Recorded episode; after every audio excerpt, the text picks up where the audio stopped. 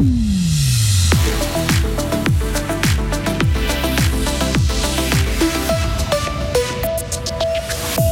Ils ne feront plus qu'un. Le Nouveau Monde et l'ancienne gare fusionnent et proposent concerts, conférences, expositions, un joli terrain de jeu pour les jeunes artistes. Et puis il sera aussi question de cinéma dans ce journal et de la grève des scénaristes et acteurs américains. De quoi retarder la sortie de grosses productions américaines et peut-être permettre aux autres de se profiler. Pas sûr.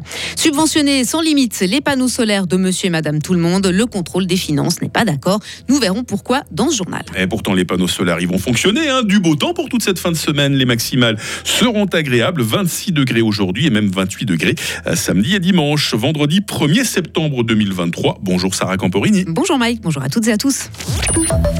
Le Nouveau Monde et l'ancienne gare fusionnent. Il crée un endroit où les artistes peuvent exprimer leur créativité, même au-delà de la scène. Le lieu proposera un programme culturel complet.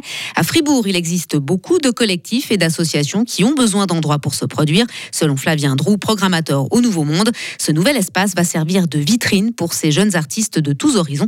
Flavien Drou. Moi, je pense que c'est vraiment l'identité du Nouveau Monde qui a toujours été éclectique, qui fait qu'on touche énormément de publics différents et qui fait que le monde attire le monde. Et en fait, on, le fait de jamais tourner en rond, de jamais s'ennuyer, de chaque fois proposer des choses différentes dans des ambiances différentes, ben, je sens que ça amène des énergies super positives et chaque fois très dynamiques. Et je pense que c'est ça qui est la, la recette qui fonctionne bien au Nouveau Monde. Et l'ouverture de la nouvelle saison au Nouveau Monde aura lieu le 8 septembre prochain, avec notamment le vernissage de l'exposition de Glass Cats, une visite de la résidence de l'orchestre vaginal, oui, c'est bien son nom, mhm. ou encore le fameux choréoké, autrement dit des chorégraphies projetées sur grand écran à reproduire en rythme. On reste dans le domaine des arts avec les conséquences de la grève des scénaristes et acteurs américains. Une grève aux répercussions internationales. La Mostra de Venise devait s'ouvrir avec Challengers de Luca Guadagnino. Elle a finalement été remplacée a finalement été remplacé par un film italien.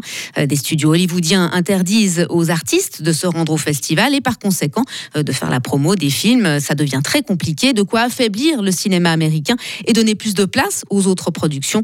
Le point de vue de Xavier Pataroni, programmateur des salles Cinémotion. Pas nécessairement parce que je pense que le cinéma a besoin au niveau de la visibilité d'avoir des gros films, des films tête d'affiche, des films qui monopolisent euh, un petit peu les gens en se disant ça, il faut absolument aller voir. Et c'est pas parce que la place est laissée que nécessairement des films avec une attraction aussi forte peuvent venir les remplacer. Je pense qu'il faut avoir un équilibre, il faut toujours avoir une certaine diversité dans l'offre. Et c'est pas la disparition ou la raréfaction du marché américain qui serait nécessairement bénéfique à l'ensemble de la branche. Et voilà maintenant près de quatre mois que les scénaristes et acteurs se sont mis en grève. Les négociations sont toujours en cours, mais ne semblent pas près d'aboutir. Les subventions pour la pose des panneaux solaires sont-elles accordées à bon escient? Eh bien, Pour le contrôle fédéral des finances, la Confédération doit être plus sélective. Elle doit avant tout soutenir de grandes centrales solaires de plus de 100 kW, tandis que les panneaux solaires destinés à l'auto-approvisionnement d'un propriétaire devraient être exclus du subventionnement. Le vice-directeur du contrôle des finances, Éric Serge Janet. Je pense qu'il ne faut pas non plus tout effacer. On doit trouver une mesure qui soit appropriée, qui permette de toute façon quand même d'inciter les particuliers à investir dans le solaire mais finalement aussi qu'il y ait une contribution de leur part aussi à cette production et pas que ce soit que l'argent public qui serve à financer leur approvisionnement énergétique. Jusqu'à la fin 2022, la Confédération a distribué un milliard et demi de francs de subventions, une somme qui a permis la réalisation de 130 000 centrales photovoltaïques. À l'étranger, Sarah, près de 60 gardiens et policiers retenus en otage. Oui, ça se passe dans six centres de détention d'Équateur. Ces violences interviennent en représailles à des opérations des forces armées dans les prisons du pays. Les autorités évoquent aussi le transfert de prisonniers d'établissements vers d'autres, de quoi provoquer et attiser la colère de groupes criminels, selon le gouvernement équatorien. Et pour terminer, cette première en Angleterre. Les internes et médecins hospitaliers plus expérimentés vont observer une grève commune entre mi-septembre et début octobre.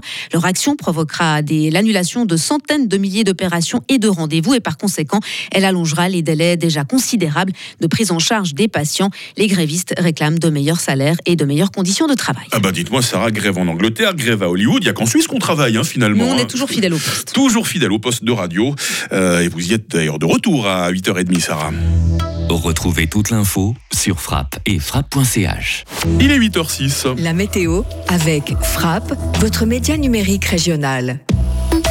Le genre de météo que j'ai du plaisir à vous annoncer, les amis, surtout en fin de semaine. Déjà aujourd'hui, ah bah, le temps va être généralement ensoleillé. Il y a juste encore quelques nuages ce matin, principalement sur le Jura. Et il faut s'attendre à avoir des cumulus coiffés euh, nos montagnes cet après-midi. Les températures aujourd'hui, les minimales, bah, 11 degrés à Charmet, 12 à Romont, 13 à Fribourg, 15 à Estavayer-le-Lac. Les maximales, 23 degrés à Bulle et à Châtel-Saint-Denis, 25 à Fribourg et 26 à Morat. Le week-end, parlons-en parce qu'il n'est plus très loin. Week-end s'annonce beau dans l'ensemble. Hein. Les gros nuages en montagne pourraient lâcher une averse demain. Des grisailles locales ne sont pas impossibles dimanche matin. Euh, température euh, maximale 27 degrés samedi, 28 dimanche. Et puis le beau temps ne s'arrêtera pas avec la nouvelle semaine. Il fera jusqu'à 29 degrés lundi et mardi par exemple. Vendredi 1er septembre aujourd'hui, 244e jour. Bonne fête à tous les Gilles qui nous font l'amitié de nous écouter. Le soleil a émergé à 7h10. Il retournera sous la couette à 20h.